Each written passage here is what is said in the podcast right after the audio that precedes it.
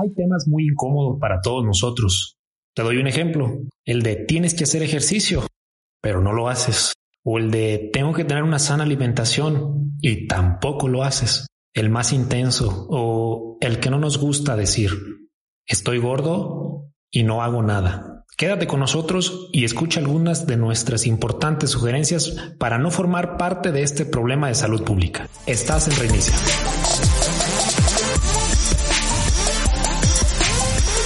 Tal amigos? Bienvenidos a este episodio número 2. Soy David. ¿Qué tal, Julián? ¿Qué tal, David? ¿Cómo estás?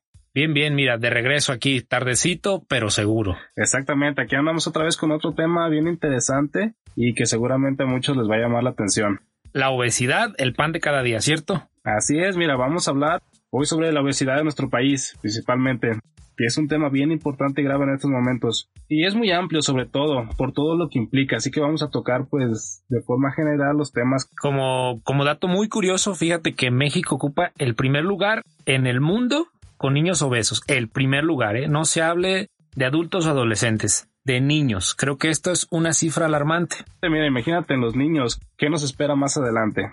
Vamos a empezar a definir la palabra salud según la Organización Mundial de la Salud, ¿va? Va, me parece bien. La salud es un estado completo de bienestar físico, mental y social, y no solamente la ausencia de afección y enfermedades. Esto nos quiere decir que simplemente no porque te sientas bien, estás en óptimas condiciones de salud.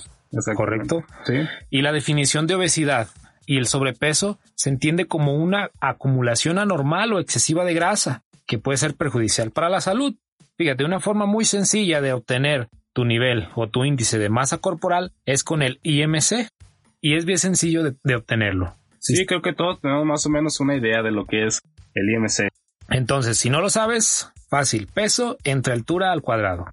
Así de sencillo vas a saber qué índice de masa corporal tienes. En base a esto, una persona con un índice igual o superior a 30 es considerada obesa. Entonces, si estás en ese número, chécate, ponte las pilas. Y si estás en un índice igual o superior a 25, se considera como sobrepeso. Entonces, alerta también ahí. Pues estamos viendo lo fácil que es darnos cuenta desde un principio de cómo andamos por ahí, ¿no? Pero bueno, al principio de esto mencionaste algo bien interesante. Eh, la Organización Mundial de la Salud y un dato bien importante. Pero bueno, ya que la involucras, entonces ah, vamos a parar ahí y comenzar a partir desde ahí. ¿Podemos considerar la obesidad y el sobrepeso ya como una enfermedad? Absolutamente, aunque en la actualidad el gobierno trata de disfrazarlo un poquito, ¿eh? Es una enfermedad y muy grave y que ataca desde niños, jóvenes, adolescentes, adultos, parejo. En los últimos años es considerada como uno de los problemas más graves de salud pública de nuestro país. Pues entonces vamos a ver cuáles son los factores que influyen para que tengamos ese nivel de problema aquí en México. Fíjate que son muy sencillos y hay muchos factores, pero los que más o los que principalmente influyen son los factores sociales, ambientales e individuales. Así es. Y para que lo podamos poner un poquito más sencillo, pues vamos poniéndolos en contexto. Así es, mira, eh, ¿qué te parece si comenzamos por el factor social? A ver, dime, ¿qué influye el factor social? Mira, este está pues bien sencillito, es algo que, que no nos va a costar tanto trabajo entender. Aquí va a influir todas las personas que se encuentran a tu alrededor, desde los amigos hasta alguna, hasta los parientes incluso, o sea, tu familia más cercana. Ok. ¿Qué tanto influyen en ti? ¿Verdad? Normalmente el contexto de salud en tu familia influye mucho en tu propio contexto de salud. Así que este viene siendo el factor social. Creo que muchos tenemos un problema con eso, ¿no? Porque es donde entra la motivación que recibe una persona de otra persona. Exactamente. Entonces, ¿qué pasa cuando vives, estás con tu familia y tu familia pues en realidad no come bien, no tiene buenos hábitos alimenticios, en realidad no tiene una meta a tener una condición de vida saludable. Sí, claro. Entonces, ¿tú cómo puedes empezar a hacer un cambio en ti si en realidad el factor social o tu círculo donde te desenvuelves, pues tampoco lo quiere hacer? Por lo mismo, lo que te comentas no es tan complicado darse cuenta de lo importante que es que este factor esté en, en una sintonía positiva en cuanto a la salud. Entonces, pongámoslo como para hacer que este factor sea positivo en ti o hacerlo involucra a tu familia, involucra a tu círculo social cercano a que cambien contigo, ¿no? Pues involucrarnos, de pronto te encuentras con algo de desmotivación eh, por esta misma razón que estamos comentando, pero bueno, nada como seguir intentando involucrarnos. Si tú ya estás consciente de que hay una situación problemática en cuanto a la salud ahí, es un foco rojo, ¿no? Es un foco que hay que atender y, algo que hay que, que seguir motivando a pesar de las posibles obstáculos que te puedas pues encontrar, que, en estos momentos a base de nuestra cultura son bastantes, ¿eh? Ok, ese es el factor social. Entonces, el ambiental.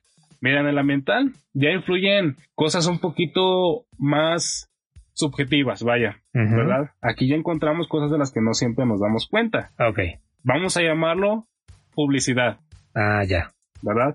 Alimentos que no son precisamente benéficos para nuestra salud, pero que nos los están metiendo todos los días en cada comercial, ya sea si estamos viendo nuestra novela, que es muy dado aquí en México, hay que comentarlo. Claro. ¿Verdad? Si estamos escuchando nuestro programa de radio, eh, si estamos pasando por una tienda, o si estamos eh, conduciendo por la ciudad, te vas a encontrar un, un anuncio muy grande que te dé algún alguna referencia sobre algún refresco bien azucaradito que, que bien que ayuda a que, que desarrolles una, una muy peligrosa diabetes.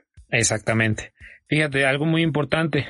Este Alfredo Figueroa, que es ex sociólogo, trabajó en el IFE, nos comentaba algo sobre una medida que quiere implementar el actual gobierno. El actual gobierno, si están muy cercanos a las noticias, quieren hacer un cambio en el etiquetado de los alimentos para resolver un problema de obesidad. Y él nos hace referencia a que el etiquetado de los alimentos no es suficiente para resolver un problema de salud pública que, tiene nuestro país, pues se requieren soluciones un poquito más integrales con participación de las empresas, de los legisladores, de todo el mundo con políticas públicas que reconozcan la complejidad cultural de la alimentación y las limitaciones que existen en nuestro país. Porque el poner una etiqueta que diga este alimento contiene no sé, 100 gramos de azúcar y te puede hacer daño, no sirve de nada. Porque dime qué pasa con las cajetillas de cigarros hoy en día. Sí, no, mira, el consumo incluso no, no podemos decir que haya disminuido, la verdad, no tengo el dato exacto, pero no podemos decir que haya disminuido. Y como tú dices, o sea, es algo que termina siendo irrelevante, o sea, que nos pongan ahí las calorías, lo que nos estamos consumiendo, si no conocemos realmente lo peligroso que puede llegar a ser, realmente no es como si no lo estuvieran poniendo, vaya. Sí, porque lo único que nos hacen son insensibles. O sea, ¿qué pasa? Es como si te pusieran un letrero que dice es veneno, pero aún así lo estás comiendo, lo estás fumando, lo estás consumiendo y no pasa nada. Tú ya te haces insensible a ese tipo de información. Entonces creo que es necesario que aquí los políticos y, las, y los grandes empresarios se pongan las pilas para que en realidad hagan un verdadero cambio en este tipo de problemas que a largo plazo van a ser un problema mayor. Sí, claro que sí. Mira, pues es que todo esto interviene en lo que en lo que estamos comentando sobre el factor ambiental, ¿no? Es todo lo que todo lo que nos rodea, factores que no dependen de nosotros, pero que sí depende de nosotros consumirlos o no consumirlos, tener información o no tener información. Sí, fíjate, ahorita no tengo el dato exacto, pero el, día de ayer, escuchando las noticias por la mañana, reportero comentaba que nuestro país ha adoptado una, o más bien tiene una cultura de comer lo que tiene a la mano y lo que le alcanza. Sí. Entonces lo que le alcanza pues es la comida chatarra. No, no tenemos esos hábitos de tener o de invertir un poco mejor en nuestra alimentación porque en realidad el salario no nos da. Este es el factor ambiental. El individual, Mira, el individual yo creo que es el más complejo de, todos. Y debería ser el contrario, porque es el que tiene que ver personalmente con nosotros, con lo que nosotros pensamos, con lo que nosotros decidimos. Pero esto es lo que lo hace tan complicado. Por ejemplo, te voy, te voy a poner un ejemplo bien chiquito. A ver, dime. Si tú sufres algún trastorno alimenticio, como no sé, bueno, algo que tenga que ver con la depresión, ¿no? Lo vamos a poner en ese contexto. Tú tienes depresión y normalmente uno de los síntomas es que dejas de comer. Entonces, bueno, ¿qué va a pasar con esto? Dejas de comer, o por el contrario, consumes más alimento. Sí. Las dos cosas tú sabes que son pésimas. Malas, sí. Pero vamos a enfocarnos cuando consumes más alimento, que es lo más común.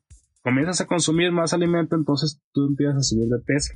Cuando volteas a verte al espejo y estás viendo, notas que subes de peso, vuelves a tener, te vuelve a dar ese bajón de depresión. Sí. Entonces ya comienzas con problemas de ansiedad, eh, no te gusta cómo te sientes ¿verdad? Entonces esto te lleva a, a comer más, a que esta ansiedad te lleva a que sigas consumiendo, que no dejes de comer, a que te vuelvas a ver al espejo y sigas sin gustar de tu cuerpo cada vez menos.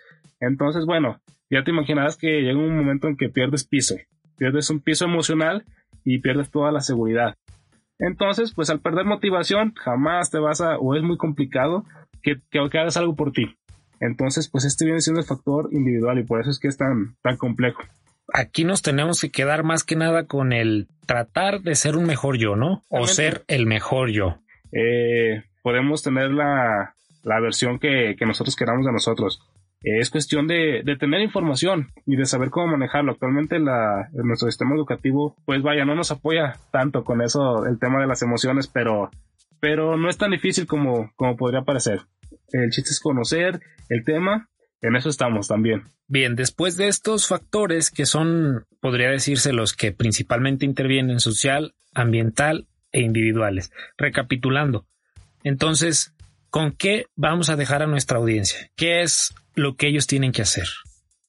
Mira, yo creo que para poder ir solucionando poco a poquito todo este problema de obesidad, pues tenemos que, para empezar, a hacernos responsables de nosotros mismos. Fíjate, voy a platicar de esto basándome en el libro de Ruiz Lázaro de prevención de los trastornos de la conducta alimentaria y la obesidad. Él menciona que uno de los principales problemas es no hacernos responsables de nosotros. ¿Qué quiere decir esto?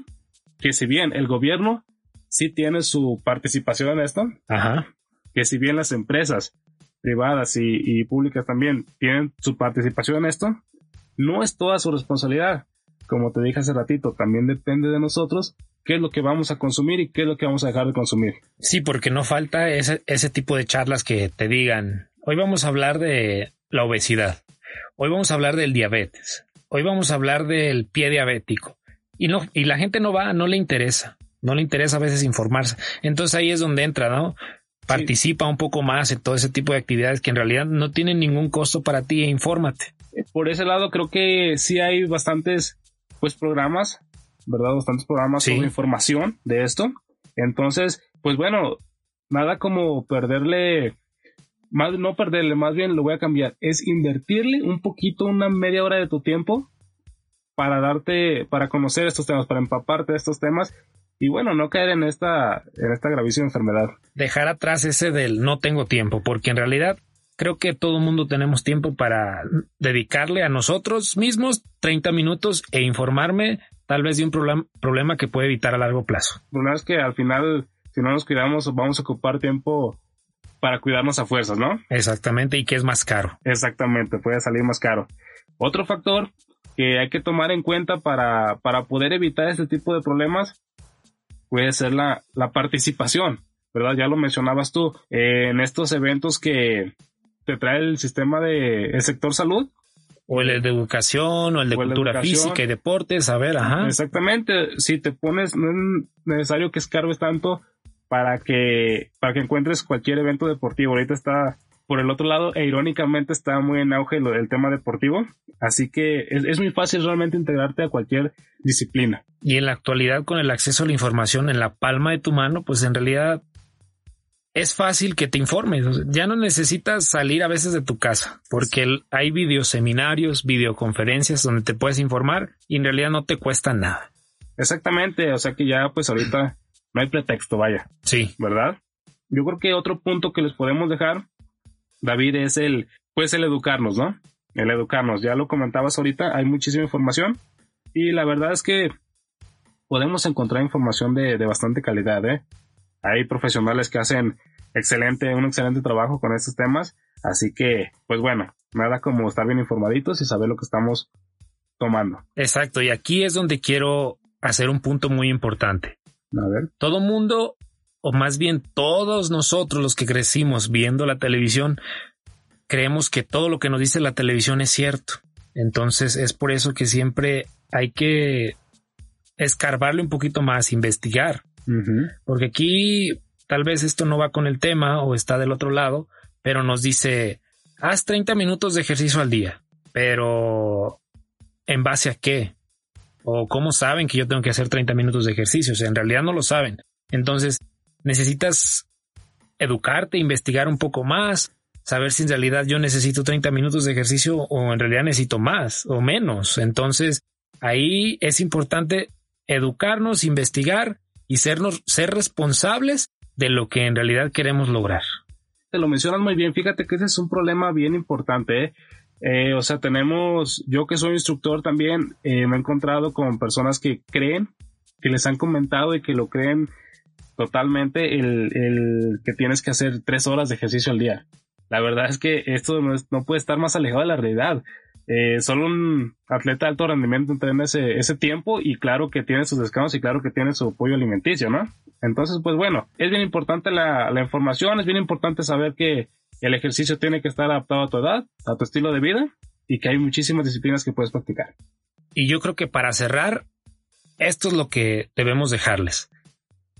Trata de hacer ejercicio, pero haz el ejercicio que tú necesitas investiga. La Organización Mundial de la Salud tiene mucha información acerca de cuánto ejercicio necesitas, qué tipo de ejercicio, y yo creo que más adelante vamos a hacer algún podcast hablando exactamente sobre qué ejercicio necesitas a ciertas edades. Sería buen tema, Julián. Sí, claro, de hecho, de hecho me parece excelente que, que podamos tocar en algún momento ese tema para que quede un poquito más claro y poder estarlos apoyando con, pues con esta información. Vaya que no, no tenemos otra intención más que poder ayudar con estos temas de salud. Entonces, por nuestra parte, hoy es todo. Esperamos que les haya gustado este podcast número 2 con un poco de información acerca de la obesidad. Entonces recuerda, haz ejercicio, infórmate y siempre sé el mejor tú. Gracias, Julián. Gracias, David. Igual no se les olvide seguirnos comentando en nuestras redes qué temas les interesan, qué temas tienen curiosidad por saber y se los vamos a estar trayendo aquí con mucho gusto.